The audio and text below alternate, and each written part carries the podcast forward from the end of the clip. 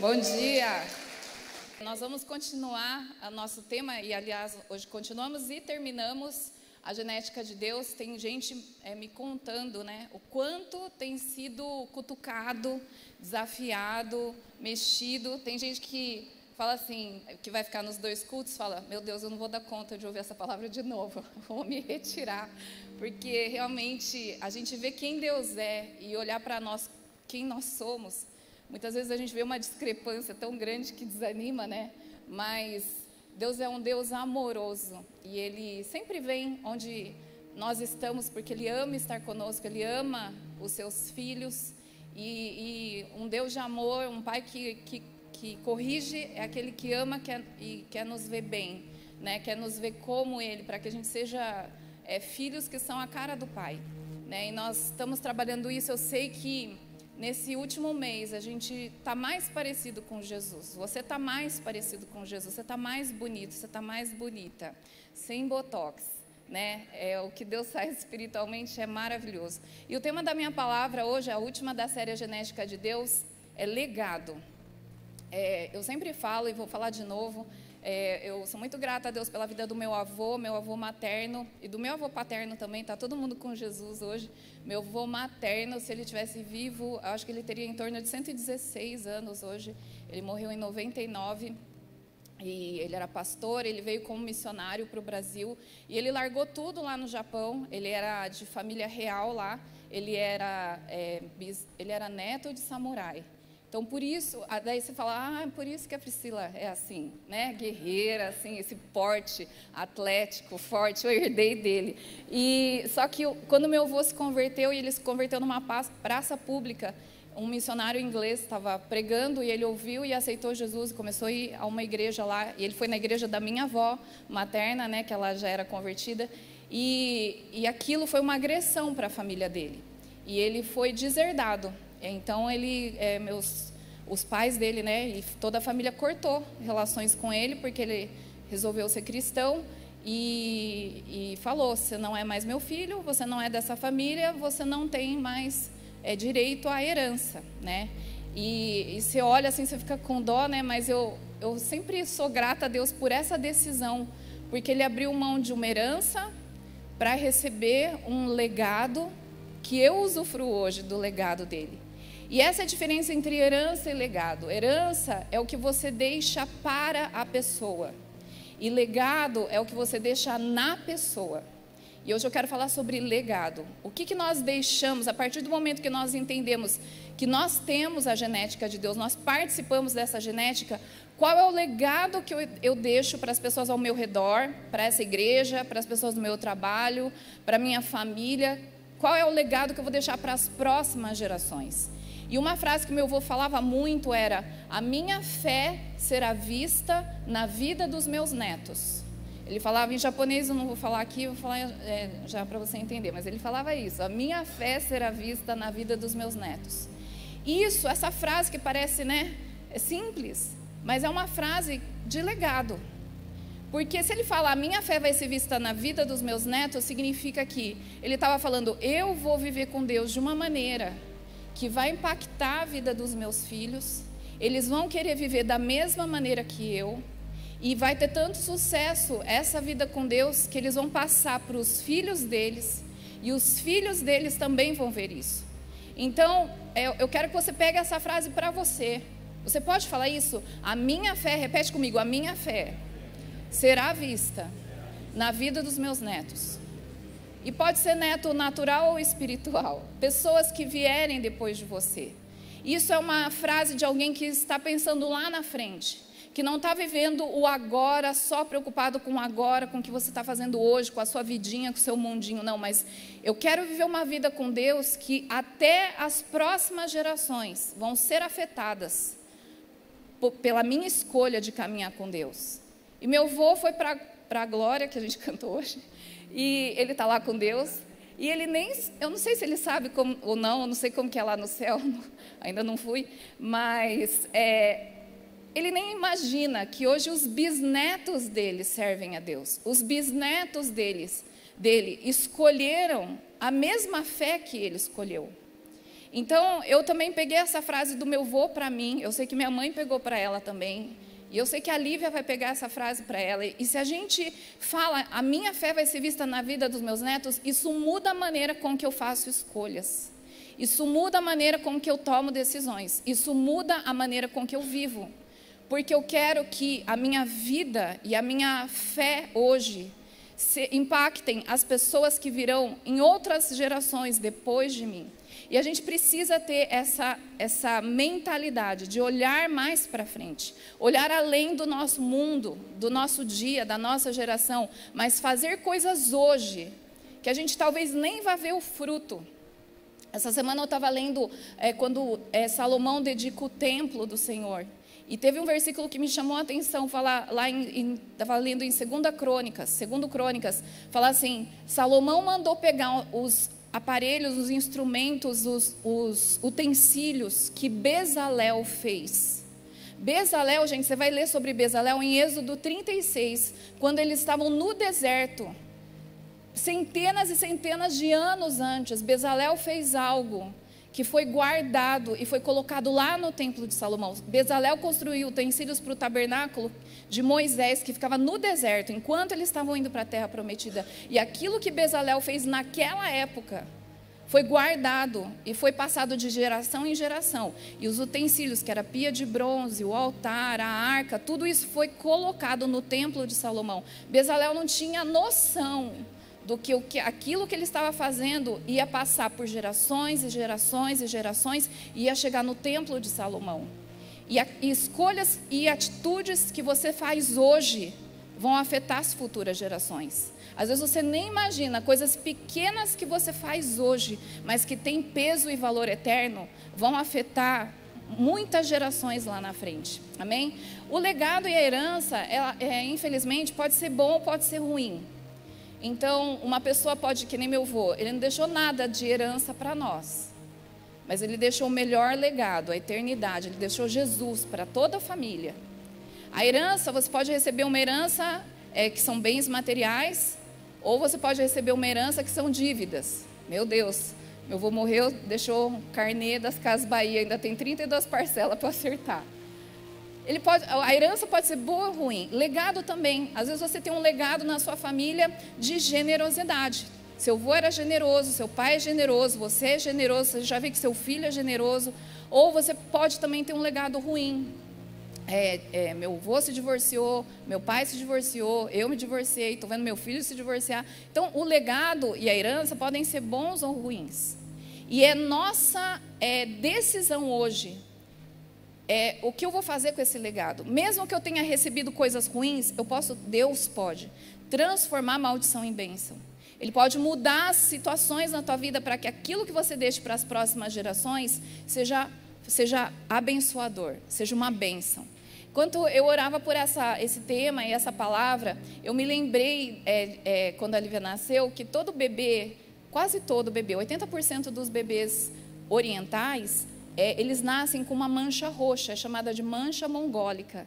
É todo bebê japonês, né? Então eu, eu nasci, eu, tive, eu tinha uma manchinha no bumbum roxa, minha irmã também, é, e a Lívia nasceu com uma mancha. Eu, ela nasceu, eu já fui procurando onde está essa mancha, né? É, e, e, eu achei, estava no tornozelo dela. E essa mancha, quase todo neném japonês tem, vai sumindo com o tempo, mas é uma marca de um bebê oriental. E eu falei, será que a Lívia, eu tinha essa curiosidade, será que a Lívia vai ser assim? Porque ela vai ter essa mancha, porque ela é mestiça, né? E eu fiquei super feliz, né? Gente, uma mancha roxa, podem achar que é maus tratos da mãe, né?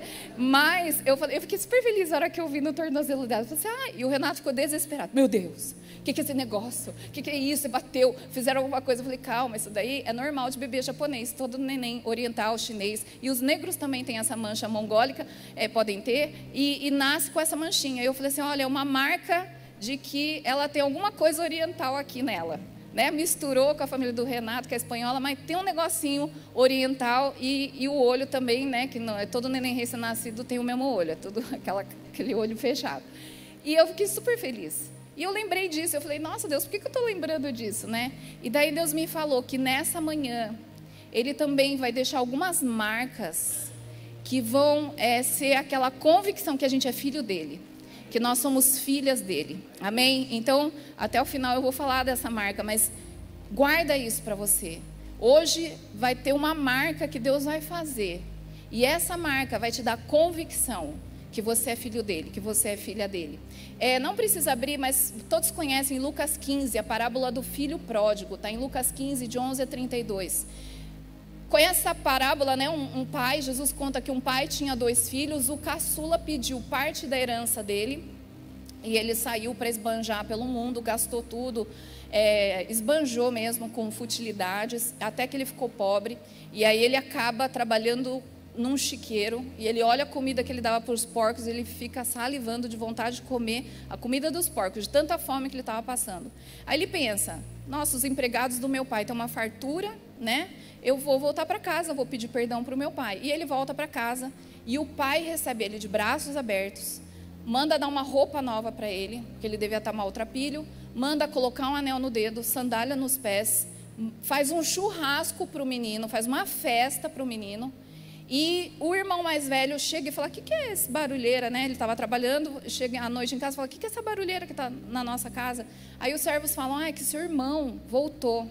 E seu pai fez isso, fez isso, fez isso. E esse barulho é a festa que está rolando lá, o churrascão, para o teu irmão caçula. E olha que interessante, né? O filho mais velho, ele tinha o mesmo DNA. Ele tinha a mesma genética do pai dele. E ele escolheu agir com relação ao irmão, em vez de agir com amor, com perdão, acolher, restaurar, restituir a honra, é, se alegrar com o retorno do filho, ele, em vez de experimentar essa genética do pai e viver debaixo dessa genética de perdão, compaixão, bondade, amor, restauração, não, ele escolhe ser egoísta, ele escolhe agir com maldade, com crítica, com ciúmes, com inveja, com desprezo, ele fica indignado, ele age em indignação. Então, olha só, o cara tinha o mesmo DNA. Ele tinha o mesmo DNA do pai, mas ele agiu de maneira oposta. E hoje eu quero que a gente se desperte para a gente perceber quais são as características de Deus, para que nós, como filhos, que somos feitos à imagem e semelhança dele, que temos acesso a esse mesmo DNA, porque Cristo morreu por nós e nos tornou filhos dele, como está em Romanos 8, nós precisamos viver de acordo com o DNA do nosso Pai. E aquilo que ele faz, eu vou fazer também. A forma como ele se move, eu devo me mover também, em relação às outras pessoas. E quando eu ajo como meu pai age em relação às outras pessoas, quando eu estou fazendo isso, eu estou deixando legado eu estou deixando marcas de amor, eu estou sendo como meu pai é, eu estou fazendo pelo outro, pró, pelos próximos ao meu redor, aquilo que Deus, o meu pai, faria se estivesse no meu lugar. Então a gente precisa se despertar para que, mesmo tendo essa genética de Deus, a gente não caia no erro de agir conforme o mundo age, não agir com vingança, não agir com crítica, não agir com egoísmo, com ciúmes, com inveja. E para isso eu queria passar hoje só dois pontos. Como que eu passo essa genética de Deus às pessoas ao meu redor? Como que eu passo adiante a genética de Deus? Eu queria falar sobre dois pontos. O primeiro, que é até pré-requisito para o segundo. O primeiro ponto é desfazer a parceria com o espírito de orfandade.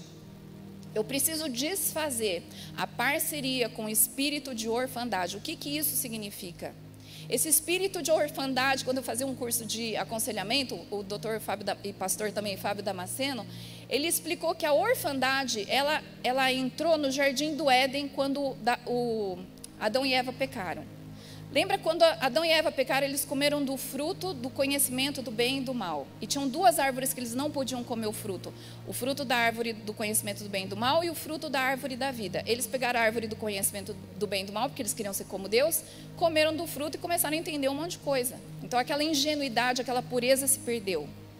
E aí Deus falou assim: Eu não posso correr o risco de deixar eles aqui no jardim porque eles podem comer o fruto da árvore da vida, que era de eternidade a outra árvore. E se eles comessem o fruto da árvore da vida, eles iam ficar daquele jeito em pecado eternamente. Então, para que isso não acontecesse, Deus, que é um pai amoroso, o que, que fez? Pegou Adão e Eva e falou assim: gente, vamos viver então para fora do jardim? Porque eu não quero correr o risco de vocês comerem o fruto da árvore da vida e ficarem em pecado eternamente. Eu tenho um outro plano. Eu vou mandar Jesus, mas para isso vocês precisam ficar para fora. E sabe o que o Satanás faz? Ele é muito sagaz. Ele pega situações que a gente passa na nossa vida e ele distorce algo que é bom, que é proteção de Deus. Estou te tirando daqui, porque eu não quero a morte eterna para você. Eu tenho um outro plano que vai te restaurar. Então o Satanás, ele já vem falar assim: ai, Deus te expulsou do jardim. Você está para fora. Que Deus é esse que ama e expulsa? Então, Satanás, ele sempre vem com situações, ele usa situações onde ele distorce o amor de Deus. Às vezes uma proteção, às vezes uma correção. E ele faz isso parecer com uma cara de rejeição, com uma cara de orfandade. Foi nessa hora que o espírito de orfandade entrou. Mas você pode falar, eu não sou órfão, tenho um pai e mãe. Ou você pode falar, eu sou órfão mesmo. Mas eu, quando eu falo do espírito de orfandade, são características que às vezes a gente vive na nossa vida, que parece uma, uma vida de órfão, apesar da gente ter um bom pai.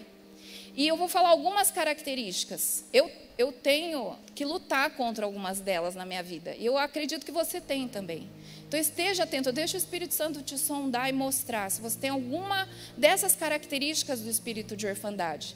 Primeira característica, um, um, órfão, ele sente em relação a Deus que ele não é filho de Deus, ele sente que ele é servo de Deus, que ele tem que trabalhar para Deus. Então, tem muitas pessoas que estão trabalhando porque elas acham que elas são servas de Deus. Agora eu vou servir a Deus. Mas ela não tem a convicção de que ela é filha. E o filho, ele ajuda, às vezes, por exemplo, na casa, a Lívia arruma, ajuda, me ajuda na casa fazendo algumas coisas, por quê? Porque ela me ama, porque ela sabe que aquele é uma casa dela, e ela sabe que ela pode colaborar com algumas tarefas, mas ela faz tudo com base no amor. Ela não faz porque eu sou a, a patroa dela. Ai dela se me chamar de patroa. Mas Até uma vez eu falei assim, ela, Lívia era pequenininha, eu falei, Lívia, arruma seu quarto. Ela, mãe, não quero. Eu falei, Lívia, é sua responsabilidade, arruma seu quarto. Daí ela foi lá, arrumou, acho que ela tinha uns cinco anos. Aí ela voltou do meu lado, já terminei, madrasta. Você acredita? Você achou Cinderela? Quase bati.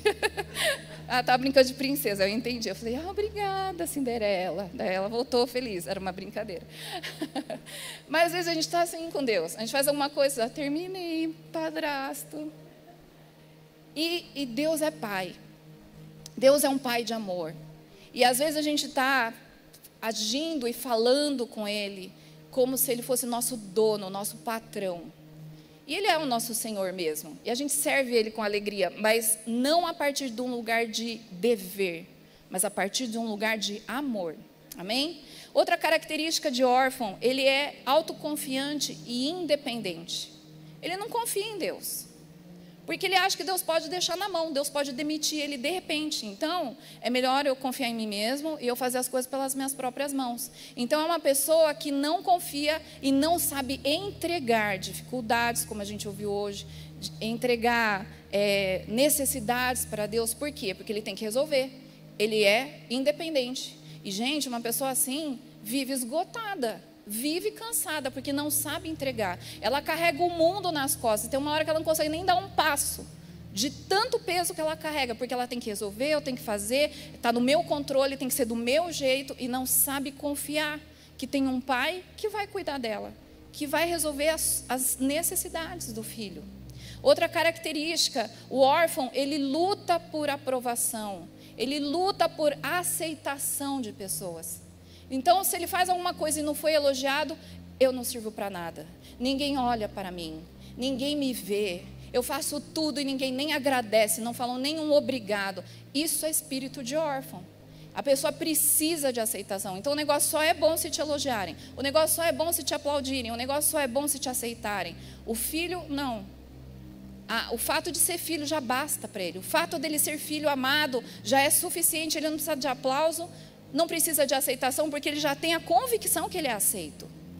E muitas vezes a gente faz as coisas eh, esperando essa aprovação, isso é uma característica de órfão. O órfão sempre se sente rejeitado.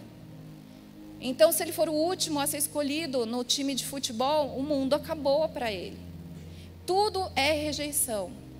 Tudo é, é, tudo ele acha que ele é o coitado, tudo ele é a vítima.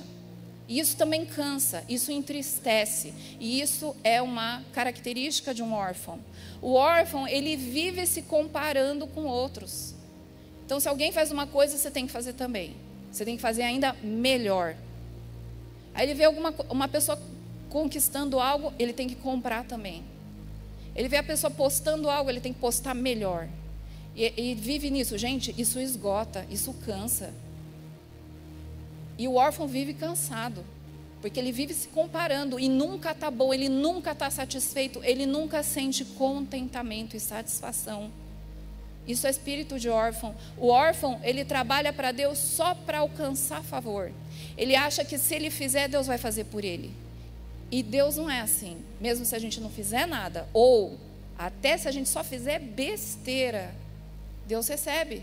É o pai do filho pródigo. O filho pródigo só fez besteira, desperdiçou todas as riquezas do pai. E ele volta e o pai dá mais riqueza para ele. Que pai que é esse? É Deus Pai. E às vezes a gente fica trabalhando para Deus, esperando ser merecedor de algo que Ele vai dar de volta para a gente. O órfão também, o amor dele é condicional, o amor dele por Deus e pelas pessoas. Eu só faço algo por você se você fizer alguma coisa em troca. Ah, tá, eu vou fazer isso, mas o que, que eu ganho em troca? Tá, eu vou ser voluntário, mas o que, que eu ganho em troca? Lanche só? Eu quero presunto parma, meu sanduíche. O recheio é presunto parma com cream cheese. Então a pessoa faz algo esperando alguma coisa em troca. Ela só vai fazer se ela vê que tem retorno. Essa troca, essa necessidade de ter coisas em troca, isso é característica de um órfão. O órfão não sabe receber correção.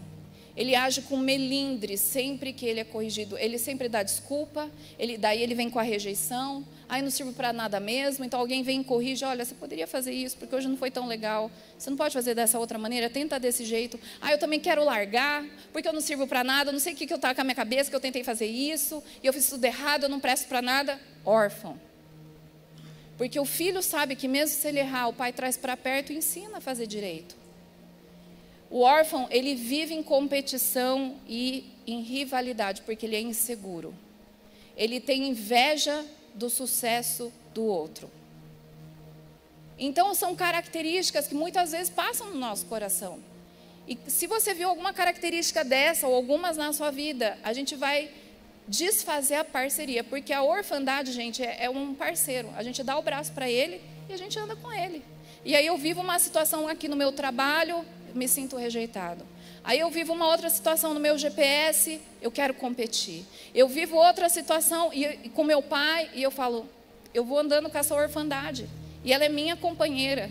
E quando eu falo a gente precisa desfazer a parceria é a orfandade, segue o teu caminho, de preferência para o inferno, que eu vou seguir o meu. Eu vou fazer parceria com o Espírito Santo. A gente precisa trocar os parceiros com que a gente anda. Muitas vezes a gente está dando braço para coisas que não são de Deus. E isso não permite que a gente viva a genética de Deus e muito menos que a gente transmita essa genética para as pessoas ao nosso redor. A gente precisa desfazer. E o segundo e último ponto é encher-se do Espírito Santo. Então eu desfaço a parceria com a orfandade, vou, não vou mais andar de mão dada, de braço dado com você, e agora eu vou andar com o Espírito Santo. Ele é meu parceiro meu parça, humano, meu querido, meu amado, meu amigo. É com ele que eu vou andar. Por que, que é importante eu fazer essa parceria com o Espírito Santo? Agora nós vamos abrir rapidinho a Bíblia, Romanos 8,16. Eu quero ler é, quatro versículos com vocês. Romanos 8,16. Por que, que eu preciso fazer parceria com o Espírito Santo? Para que eu transmita essa genética de Deus às próximas gerações. Romanos 8,16 fala assim: o próprio Espírito testemunha ao nosso espírito que somos filhos de Deus. Eu preciso do Espírito Santo, porque é Ele que testemunha, é Ele que testifica, que reafirma no meu espírito que eu sou filha de Deus. Eu preciso do Espírito Santo. É Ele que, quando eu me sentir órfã, ele, se eu estou de braço dado com Ele, Ele vai falar assim: Priscila, Lembra que você é filha. Você não é que é filha, não. Você é filha amada. Isso não é para você, você é filha amada. Então é o próprio Espírito Santo que testifica no meu espírito. Nós somos corpo, alma e espírito. Ele não vai falar com o meu corpo. Ele não vai falar com a minha alma, porque minha alma é, são as minhas emoções. Ele não quer falar de modo é, superficial. Ele quer falar lá dentro, no meu espírito, que é o espírito que Deus soprou em Adão. É a vida que tem em mim. O Espírito Santo sopra, ele fala, testifica no meu espírito, no meu mais íntimo, que eu sou filha de Deus ele me faz essa, me traz essa verdade. 2 Coríntios 6:18. 2 Coríntios 6:18. Deus fala: "E lhes serei pai, e vocês serão meus filhos e minhas filhas", diz o Senhor todo-poderoso. Olha a promessa de Deus: "Eu vou ser seu pai, e vocês vão ser meus filhos e minhas filhas", diz o Senhor. Então Deus não é um Deus longe, Deus não é um Deus distante. Deus é um, é um Pai, é um Deus que está muito perto. É, 1 Samuel 16, 13. 1 Samuel 16, 13 aqui fala de Davi. Olha só, Davi. Davi foi uma pessoa que passou o legado adiante. Em 1 Samuel 16, 13 fala: Samuel então apanhou o chifre de óleo e ungiu na presença de, de, de, seus irmãos. Então, Samuel pegou o óleo de azeite, o azeite e ungiu Davi na frente dos seus irmãos, porque ele, ia ser, ele foi escolhido como rei de Israel, do povo de Deus. E a partir daquele dia, o Espírito do Senhor apoderou-se de Davi. Agora, olha que interessante. Davi tinha um bom pai? Vocês acham? Lembra quando nessa situação, o que, que aconteceu? Veio o profeta, quando o profeta vinha na casa, todo mundo se reunia. O pai do Davi, o Jessé, chamou todo mundo, menos quem? Você acha que ele era um bom pai? A gente já vê rejeição aqui. Então Davi ele tinha de tudo para se sentir órfão. Ele tinha de tudo para se sentir à parte, até da própria família natural. Ele estava longe. E Deus chama Davi, que estava cuidando das ovelhas então, enquanto estava rolando um banquete na casa dele. E eles mandam trazer Davi. E Samuel unge ele na frente de todo mundo. E na hora que ele recebe essa unção, o Espírito de Deus se apodera de Davi. O Espírito de Deus que testifica e testificou no coração de Davi que ele era filho, não do Gessé só, mas ele tinha um pai, Deus Todo-Poderoso. Abre comigo em Atos 13, 22. Atos 13, 22. Fala assim: Depois de rejeitar Saul, que era o rei na época de Davi, levantou-lhes Davi como rei, sobre quem testemunhou: Encontrei Davi, filho de Jessé, homem segundo o meu coração. Ele fará tudo o que for da minha vontade. Se você tem uma caneta aí com a sua Bíblia, ou se você pode é, grifar no seu aplicativo, grifa esse versículo. Olha só que interessante, Atos, Atos 13, 22. Eu encontrei Davi, filho de Jessé. Aqui Deus não despreza o pai que Davi teve. Ele era filho de Jessé. Mas a partir do momento que ele é apoderado pelo Espírito de Deus, ele tem a convicção de que ele era filho de Deus, Davi começa a agir de acordo com a genética de Deus. Porque fala que ele era um homem segundo o meu coração. Ele é segundo a minha genética.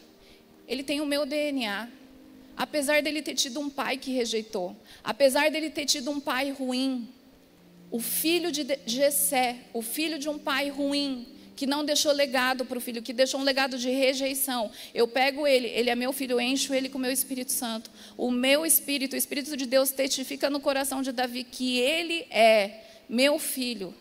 E isso torna Davi um homem segundo a genética de Deus, segundo o coração de Deus. Qual foi o legado de Davi? Se você vê em 1 Crônicas, abre comigo rapidinho, 1 Crônicas 20 versículos de 4 a 8. 1 Crônicas 20, versículos de 4 a 8. E houve depois disso uma guerra com os filisteus em Gezer.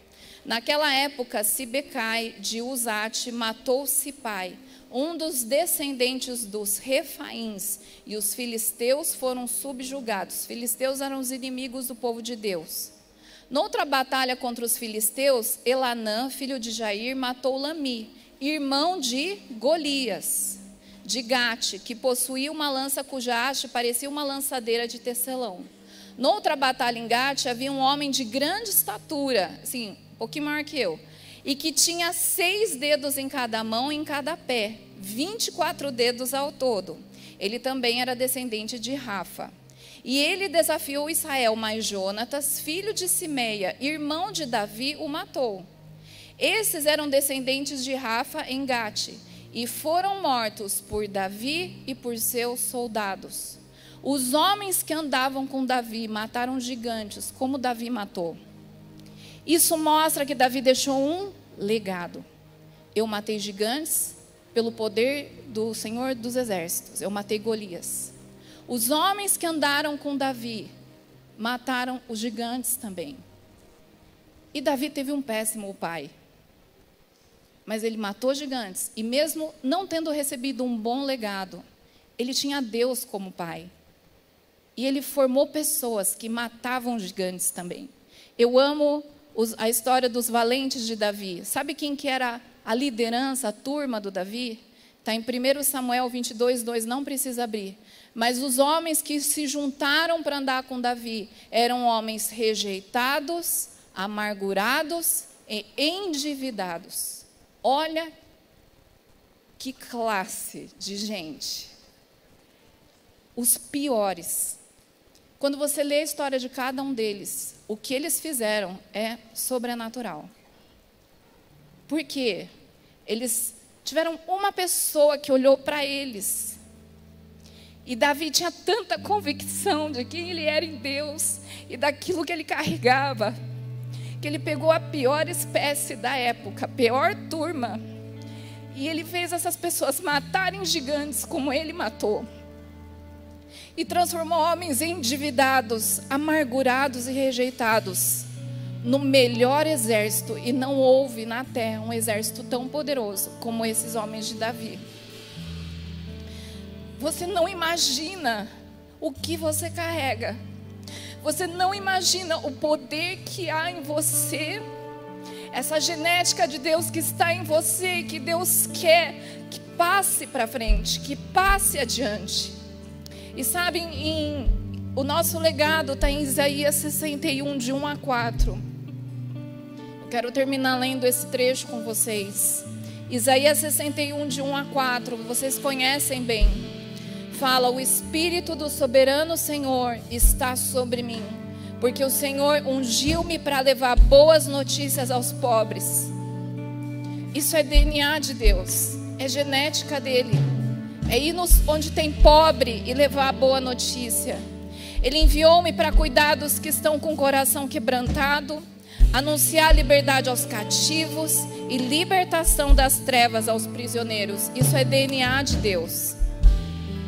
Versículo 2: Para proclamar o ano da bondade, o ano do Senhor e o dia da vingança do nosso Deus, para consolar todos os tristes. Isso é genética de Deus e dar a todos os que choram em Sião uma bela coroa em vez de cinzas. Isso foi o que o pai do filho pródigo fez. O óleo de alegria em vez de pranto, um manto de louvor em vez de espírito deprimido. Eles serão chamados carvalhos de justiça, plantio do Senhor para manifestação da sua genética, para manifestação da sua glória. Isso é a genética de Deus. Versículo 4, eu quero que você leia com muita atenção. É a, agora é o legado. Essas pessoas para quem eu manifesto, as pessoas que eu vou curar, que eu vou consolar, que eu vou libertar. Olha que fala sobre elas no versículo 4. Essas pessoas reconstruirão as velhas ruínas essas pessoas restaurarão os antigos escombros, renovarão as cidades arruinadas, que têm sido devastadas de geração em geração. O versículo 4 é o legado que nós deixamos. Versículo de 1 a 3 é a genética de Deus, é o manifestando a genética de Deus onde eu estou. E sabe, quando eu liber, levo as boas novas para os pobres, quando eu consolo os abatidos, quando eu liberto os presos, quando eu levanto aqueles que estão é, deprimidos, Isso é a genética de Deus. Quando eu faço isso, essas pessoas restauradas, elas vão reconstruir ruínas. Elas vão fazer coisas maiores ainda que eu fiz. E o Espírito de Deus está sobre nós.